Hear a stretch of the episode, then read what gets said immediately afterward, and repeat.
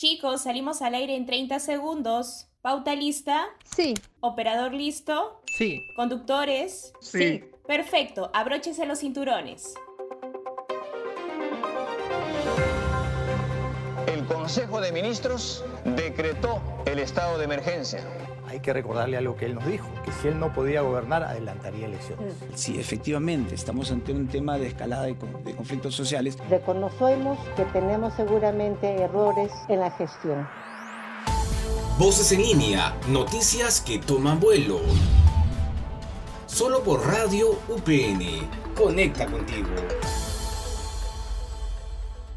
Hola, ¿qué tal voceros? Bienvenidos a un nuevo programa de Voces en línea, noticias que toman vuelo, programa periodístico por excelencia de la radio que siempre conecta contigo, Radio UPN. Quien les habla es Carla Cirilo y el día de hoy les tenemos un programa muy importante ya que vamos a tocar una problemática que lamentablemente azota al país y pues hablamos de la pobreza. El día de hoy te vamos a brindar posibles escenarios de aquí para los otros meses, cifras y muchas cosas más que la vamos a ir desarrollando durante el programa, ¿sí?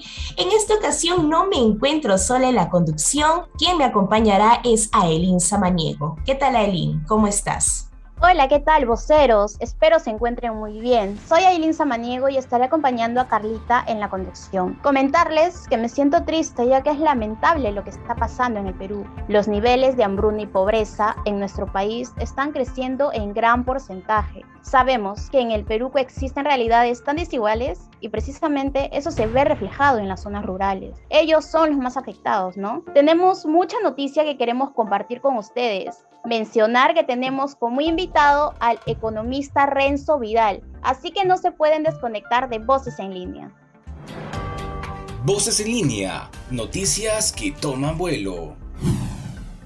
Ahora sí, voceros, vamos al tema central del programa del día de hoy y pues vamos a hablar sobre la pobreza, una problemática que lamentablemente va en incremento y que se acentuó en la época más álgica de lo que es la pandemia, que todavía la seguimos viviendo, que es la parte donde se dio el inicio de esta enfermedad y todo el tema de los contagios. Y pues tenemos aquí información según el economista Máximo Torero, que es jefe de la Organización de las Naciones Unidas para la Alimentación y la Agricultura, en un portal web comenta que hay 193 millones de personas con inseguridad alimentaria aguda y más de 800 millones con desnutrición crónica. Aquí el incremento por el COVID-19 fue más o menos de 161 millones de personas el año pasado. Claro que sí, el COVID-19 lamentablemente hizo poner en alto no solamente el tema de las salidas, no solamente el tema de estar teniendo contacto con otras personas, sino también eh, lo que es el trabajo, ¿no? Y la parte más dura le tocó a las personas que tenían sus trabajos y que son informales, ¿no? Porque no han seguido un procedimiento que es parte de la formalidad y que lamentablemente los ingresos se ven eh, afectados por el tema de la coyuntura. Entonces es necesario que también las personas vayan a emplear el tema de la formalidad. Pero bueno, el tema del COVID no solamente fue un factor para el tema de la inflación y toda la crisis económica que ahora vemos un poco los estragos en el tema de los alimentos, la, el alza de los precios, sino también la variación del clima, también como otro factor. También, por ejemplo, el conflicto entre Rusia y Ucrania, ¿no? Conflicto que nos trajo eh, la inflación, el alza de los precios en los alimentos, pues lamentablemente este 2022 nos está sorprendiendo mucho más, pero ojalá que poco a poco estemos saliendo de esta situación donde todas las personas puedan tener acceso a una alimentación y poder salir de ese estado de pobreza en la cual algunos estamos. Claro que sí, Carlita, como comentaste. Producto al virus del COVID-19, la recesión económica se vio afectada, elevándose así los niveles de pobreza. En el Perú, en el año 2020, se alzaron niveles de pobreza que nunca se habían presenciado en los últimos 10 años. También se vio reflejado un empeoramiento en los índices de la desigualdad en tasas de ocupación y participación laboral. Actualmente estamos pasando por un aumento generalizado de bienes y servicios existentes en el mercado comentar que el aumento de los precios en el Perú ha generado mucha preocupación a millones de familias pobres, que con sus mismos salarios, que es algo mínimo lo que reciben en verdad, han visto cómo subía sensiblemente los precios de los productos que consumen frecuentemente. Y eso es muy preocupante para ellos. Uno de los factores externos en el problema del aumento persistente de los precios es eh, los productos agrícolas, así minerales, combustibles, que suben aceleradamente. Por ejemplo, el aumento de la demanda de combustibles es tan fuerte que ha generado el aumento de los precios de otras fuentes biocombustibles agrícolas como el maíz y la soya. En el año pasado la tasa de pobreza monetaria llegó al 25,9%. Es un porcentaje muy bajo si lo comparamos con el año 2020, que llegó al 30,1%. Este año esperemos los resultados mejoren, ya que actualmente el Perú está pasando por una alta inflación y eso es lamentable, ¿no? Así es, Ailín. Eh, como tú lo comentas, esperemos de que para este año, bueno, lo que resta del año se pueda mejorar la situación en el plano económico y pues por ello se estima que este 2022 alrededor de 11.4 millones de peruanos se encuentran lamentablemente en situación de vulnerabilidad y están en riesgo de caer en la pobreza, según el Instituto Nacional de Estadística e Informática. Este grupo, que equivale el 34.6% de la población, porcentaje que no es nada poco, si bien no es considerado pobre, porque pueden cubrir el gasto mínimo de 378 soles del costo de la canasta familiar, su situación podría cambiar y caer en cualquier momento en situación de pobreza. Pues sí, ¿no? Ahora como están yendo las cosas, probablemente de aquí a unos meses quizás vayan subiendo los alimentos, ¿no? Si nosotros de repente nos dirigimos a comprar, supongamos, por ejemplo, ahora a una panadería, lamentablemente ahora un sol de pan pues alcanza solamente para que tres o cuatro personas puedan comer de repente o puedan tomar un buen desayuno en el tema de lo que es la alimentación. ¿no? Lo que antes por un sol te daban quizás seis o siete, ¿no? Entonces vemos una diferencia radical, ¿no? No solamente en eso, sino también hubo una temporada donde los alimentos, por ejemplo, en los mercados subieron, hubo una inflación, no solamente a causa del conflicto entre Rusia y Ucrania, sino también por ciertas medidas que lamentablemente el gobierno no supo llevarlas por buen rumbo, ¿no? Entonces pedimos de que se piense en las personas que no tienen muchos ingresos personas que con lo poco que ganan pueden sustentar a sus familias, ¿no? Con lo básico. ¿No? Y que también hay que ver por el otro lado del peruano emprendedor, ¿no?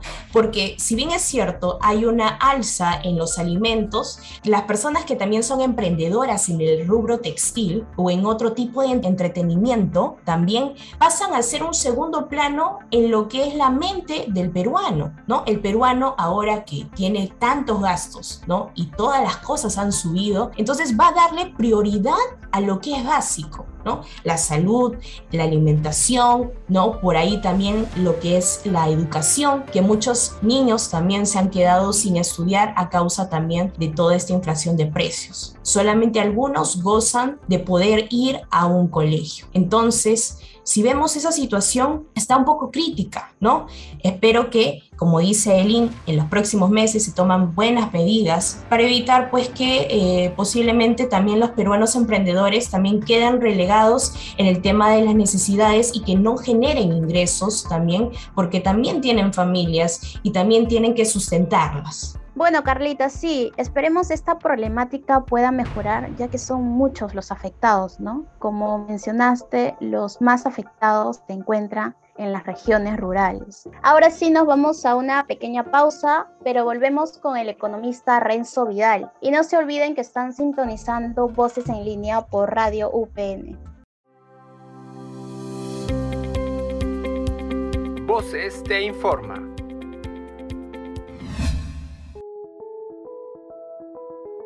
¿Puedo ser el mejor de mi clase y asegurar mi promedio?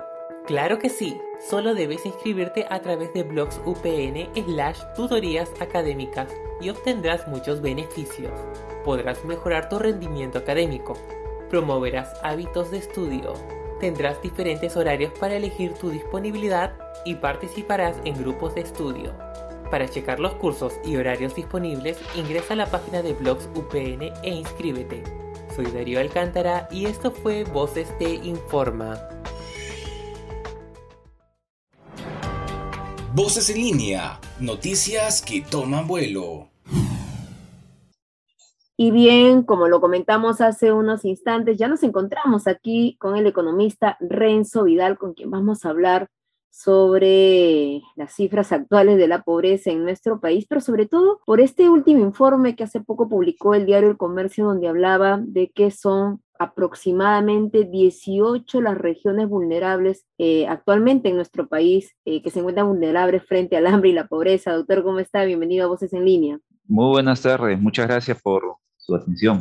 Doctor, increíble el informe que hace poco publicó el diario El Comercio. Eh, señala de que pues hay un número interesante, ¿no? De regiones vulnerables que estamos hablando de 18 regiones que hoy se encuentran pues vulnerables al hambre y la pobreza y lo que señala este informe es que eh, los, digamos, eh, las zonas más vulnerables son Huancavelica, Loreto, Huánuco. ¿Cómo ve este informe usted? ¿Cómo lo analiza? Sí, de hecho, además de Loreto, Huánuco, Huancavelica, Contrapasco, Cajamarca, Ayacucho, Puno, que están entre un nivel, en un rango inferior, superior, entre 36.7 y 40.9 redondeando entre 37 y 41% de personas que están en pobreza dentro de su población. Es decir, si Loreto tuviese 100 personas viviendo en el mismo Loreto, cerca de 37 a 41 personas se encuentran en pobreza. Las menores cifras se dan en pocas, en pocas regiones. Está básicamente Madre de Dios, Ica, donde en realidad también hay una poca densidad poblacional, ¿no? De ahí podríamos hablar de Arequipa, Lambayeque y Moquegua, que también presentan eh, menos pobres, ¿no? Eh, un poco el rango que estamos manejando ahí es, está entre 4.5 a 14.6 de personas que se encuentran en pobreza en esos lugares. Lima, lamentablemente, se encuentra casi, estamos hablando pues de los dos eh, quintiles inferiores, si se quiere manejar por quintiles. ¿Y por qué? Porque estamos presentando solamente Lima y Lima Metropolitana entre 24 a 27% de pobres eh, respecto al total. O sea, si Lima, que tiene aproximadamente 10 a 11 millones, redondeándolo a 10 millones, pues cerca de 24, un cuarto de, ese, de esa población se encuentra en pobreza. Entonces, eh, estamos hablando de una cifra bastante importante. Ahora, doctor, eh, de hecho, esta situación se veía venir un poco con el tema de, de la pandemia y, y, no solamente pues este en el mundo, sino definitivamente en nuestro país y obviamente también también el, el, conflicto que hoy por hoy viene suscitando entre Rusia y Ucrania. Y es que pocos saben que nosotros exportamos eh, fertilizante y esta crisis ha traído precisamente una escasez. ¿Esta es una de las razones específicamente o hay otras más? Bueno, en realidad podría deberse también a un tema de inflación. ¿no? De hecho, la inflación ataca a los más eh, pobres, ¿no? a, a aquellas personas vulnerables Estamos pensando de que, por ejemplo, si yo veo la línea de pobreza, ¿okay? estamos hablando de aproximadamente de personas que están consideradas como pobres, que ganan cerca de 378 soles al mes. ¿no? 378 soles al mes es una persona considerada pobre. Claro, si ganas 379, eres considerado no pobre. Esta línea imaginaria te dice de que eh, esta persona, si gana al mes cerca de 378. Estamos hablando si un, día, un mes está entre 30 días, pues aproximadamente estaríamos hablando de dos soles y algo, ¿no? O hasta menos, de 10 a 11 soles aproximadamente que podría estar ganando eh, diarios. Y si nosotros lo, lo vemos ahora desde el lado de las personas extremadamente pobres, estamos hablando de personas que están ganando al mes 201 soles. Entonces, este, estas personas son las más golpeadas, con una inflación que claramente eh, proviene mucho de afuera, eso es cierto, porque ya se había advertido desde unos meses atrás de que en realidad eh, los precios de los alimentos ya desde hace un tiempo atrás están comenzando a subir. Eh, luego del cese, entre comillas, de la pandemia, un 2021 que comienza a reactivarse con fuerza en muchos países, pues en realidad eh, se ve golpeado porque justamente son los que más demandan, dejando pues a aquellos países que si bien lo demandan, pero no tienen la capacidad como para poder demandar grandes cantidades, ¿no? Entonces eso, eso tiene un gran impacto definitivamente y, uno de los, también uno de los insumos que es el transporte es el petróleo, ¿no? El petróleo en realidad está también entre, entre niveles altos hace mucho tiempo, ¿no? Varios meses. Eh, vemos que el GLP está por encima de los 10 soles, la gasolina está por encima, por lo menos de los 94, 97, eh, está por encima de los 19 soles, 18 soles. Entonces eso golpea definitivamente a la economía. Hablaba de las políticas públicas. ¿De qué manera las propuestas del Ejecutivo, como la anunciada, por ejemplo, segunda reforma agraria, podrían generar estas soluciones para resolver medianamente esta problemática?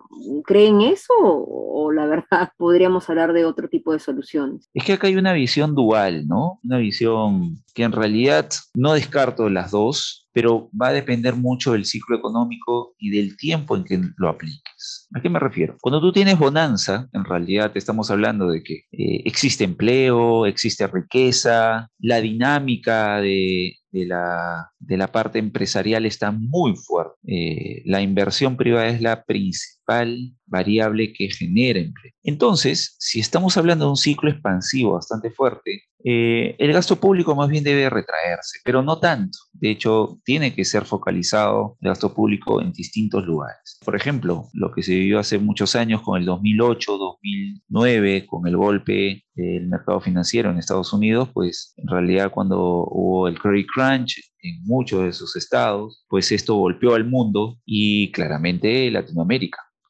Pero Perú fue, creo que, de los dos países que no decreció, es decir, que no presentó cifras negativas que tampoco es que haya crecido fuertemente como China en su momento, que era 5%. Estamos hablando de que creció cerca de 1%, pero otros países menos 2, menos 3, menos 5%. Entonces, en ese momento, las políticas públicas funcionaron, el gasto público fue muy fuerte. ¿Por qué? Porque la inversión privada se detenía. De hecho, eh, la sensibilidad de los empresarios es muy fuerte cuando hay problemas en el Entonces el gasto público ahí sirve. Por eso yo les decía de que es algo dual pero también uno debe de crear empleos y no desde el lado del sector público, que es también demandante de personas, sino incentivar a la inversión privada para que ésta genere empleo. Entonces, en momentos donde hay grandes problemas para generar riqueza, como lo que estamos viviendo ahora, pues las políticas públicas direccionadas a generar empleo desde el lado privado, es decir, incentivar al privado, pues es una gran opción. Porque en principio, cuando estamos hablando de que la generadora de empleo tiene que ser el sector público, el sector público es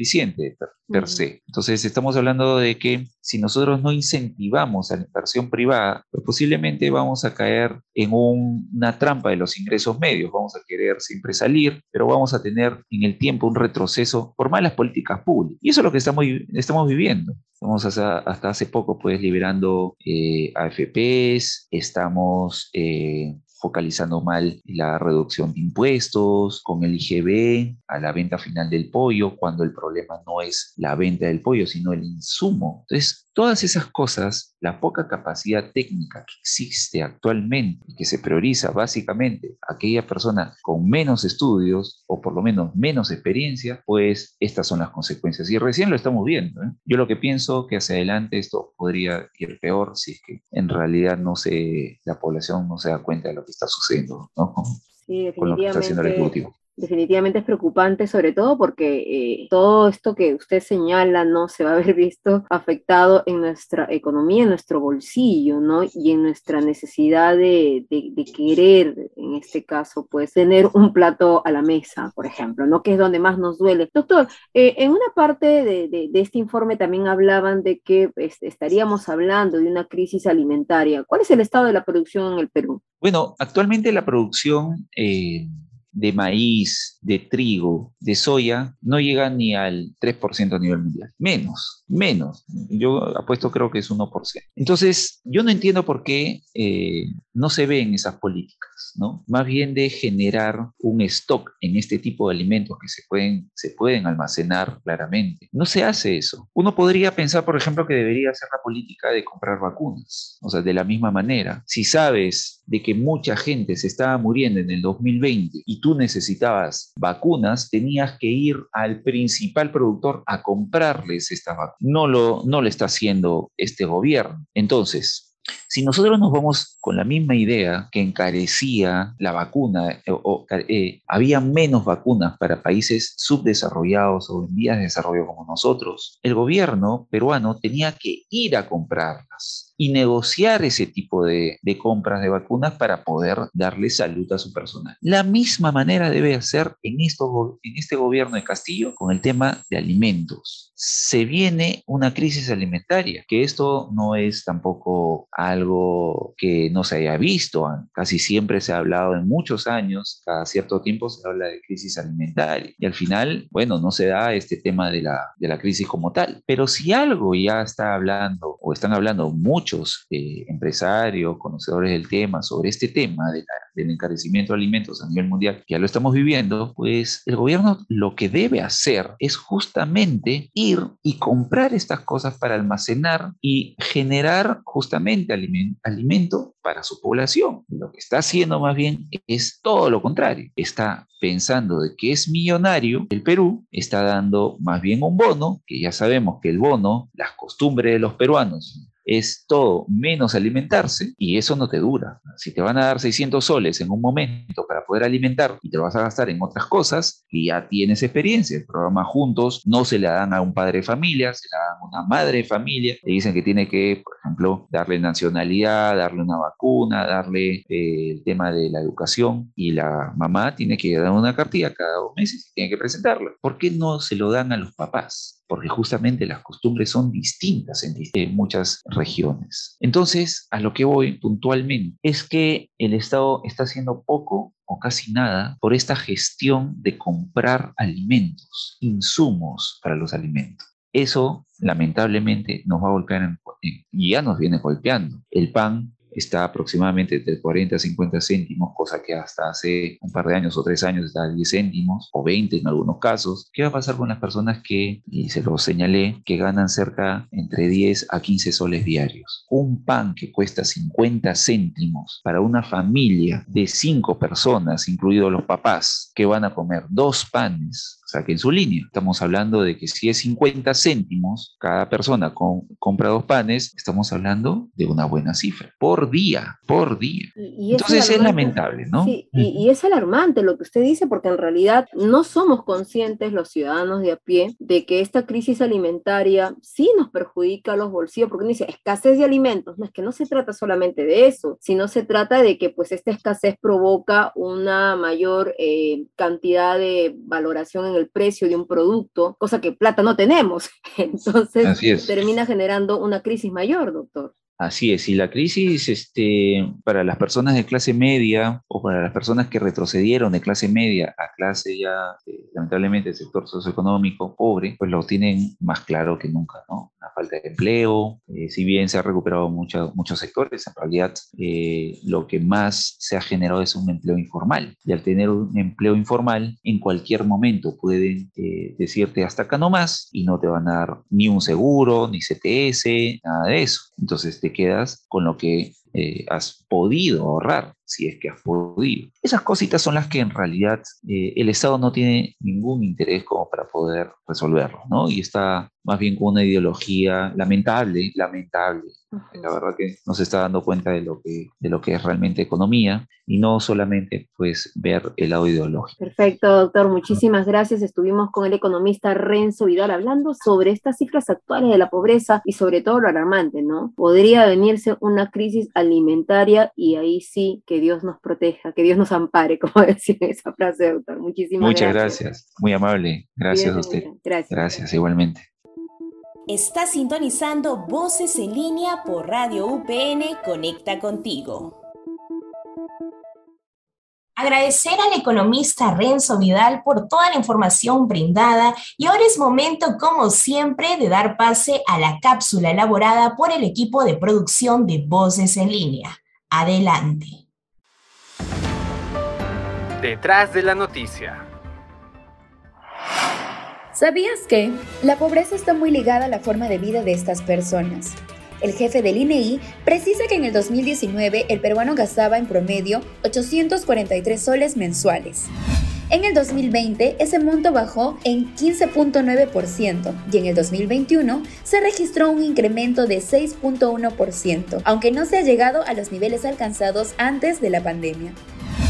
Además, debido a la guerra Rusia-Ucrania, el alza de los precios del petróleo y de alimentos de primera necesidad. Se estima que este 2022 alrededor de 11.4 millones de peruanos se encuentran en situación de vulnerabilidad y están en riesgo de caer en la pobreza, según el Instituto Nacional de Estadísticas e Informática.